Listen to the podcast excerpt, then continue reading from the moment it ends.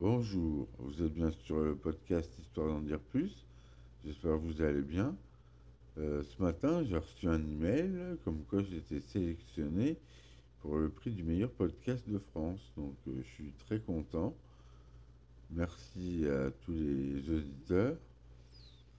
Voilà, euh, aujourd'hui on va reparler un peu des USA qui est en train encore de reculer en arrière puisqu'ils veulent encore euh, revenir sur des lois qu'ils ont abrogées, comme euh, la légalisation du cannabis, euh, plein d'autres lois comme ça, ils reviennent en arrière. La Cour suprême est en train de faire n'importe quoi aux États-Unis. Ça devient grave. Moi, je ne vais pas aller aux États-Unis avant un moment. Je voulais y aller, mais là, dans cette situation-là, il est hors de question que j'y aille. Voilà.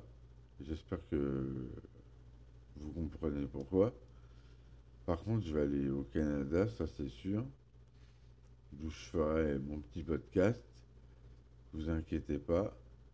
Et euh, ensuite, euh,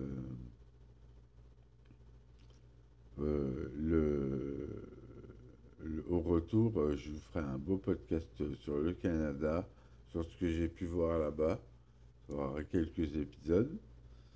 Voilà. Sinon, dans les news, euh, il y a des jeunes qui sont entrés par effraction dans un manoir et qui font un projet X à l'intérieur. En Floride, une immense fête a eu lieu dans un manoir à 8 millions de dollars, organisé par des adolescents et de jeunes adultes qui y sont entrés par effraction, relatait le New York Post le 21 juin. Le bureau du shérif du comté de Walton, en Floride, a déclaré que ses agents de police ont été appelés tôt samedi matin pour une plainte de tapage nocturne dans une maison de la communauté de Watercolor, près de Seaside. Une fois sur les lieux, la plupart des fêtards étaient partis, mais de nombreuses vidéos d'événements circulaient déjà sur les réseaux sociaux. Sur Snapchat, Instagram et autres réseaux sociaux, on peut découvrir comment les jeunes ont organisé un match de boxe dans le salon du manoir, on peut assister à des scènes de projet X avec de la musique postée très fort et des concours de descente d'alcool. Faire la fête dans une maison ouverte est contre la loi, a rappelé le bureau du shérif dans le post Facebook où il partage certaines vidéos lundi.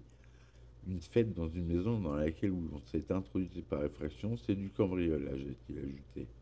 D'après la police, les propriétaires n'ont pas donné leur accord et n'avaient même aucun rapport avec les jeunes gens qui ont pénétré chez eux. Une source du New York Post. Une, juge brésilienne interdit une fillette de 11 ans d'avorter après son viol. Ben ça ça continue. Au Brésil, une juge interdit à une fillette de 11 ans d'avorter après un viol. Une décision prise après que l'avortement en Canada ou de viol est légal dans le pays, relatait Intercept le 21 juin. Une enfant de 11 ans a été interdite d'avorter après un viol. La jeune fille s'est rendue à l'hôpital deux jours après. Excusez-moi, je un coup.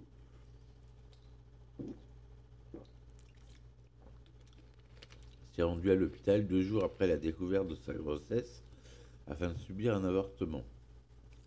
Bien qu'avorter en cas de viol soit légal au Brésil, sans limite de semaines de grossesse, l'équipe médicale a refusé de pratiquer l'intervention.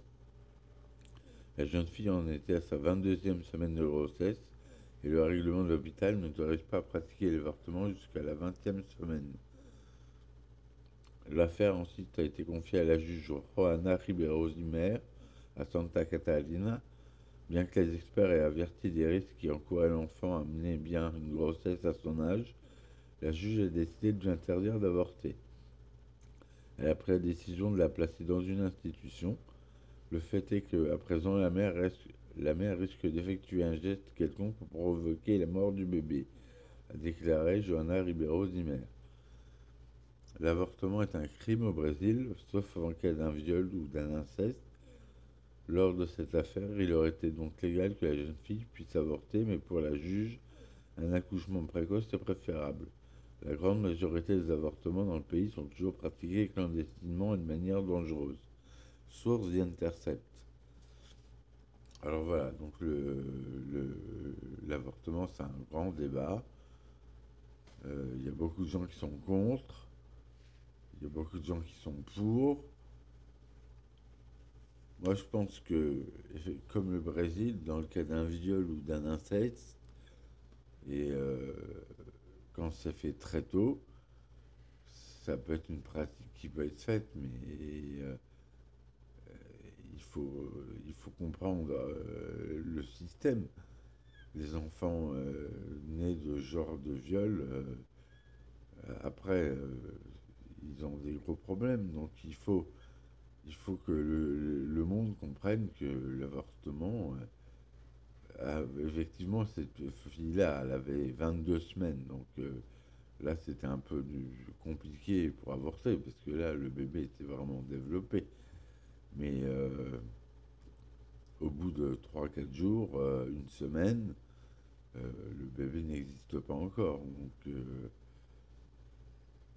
est-ce que c'est mal Voilà, c'est un débat c'est un débat. Moi, je n'ai pas d'idée là-dessus. Je pense qu'il euh, faut en débattre. Et c'est toujours mieux que, que d'interdire euh, comme d'habitude. Donc voilà, c'était le petit podcast du jour. J'espère que ça vous a plu. N'hésitez pas, on aura dans ce format tous les jours un petit podcast des news. Je vous remercie de m'avoir écouté. Vous êtes bien sûr Histoire d'en dire plus. Je vous souhaite une bonne journée et à demain. Merci. Au revoir.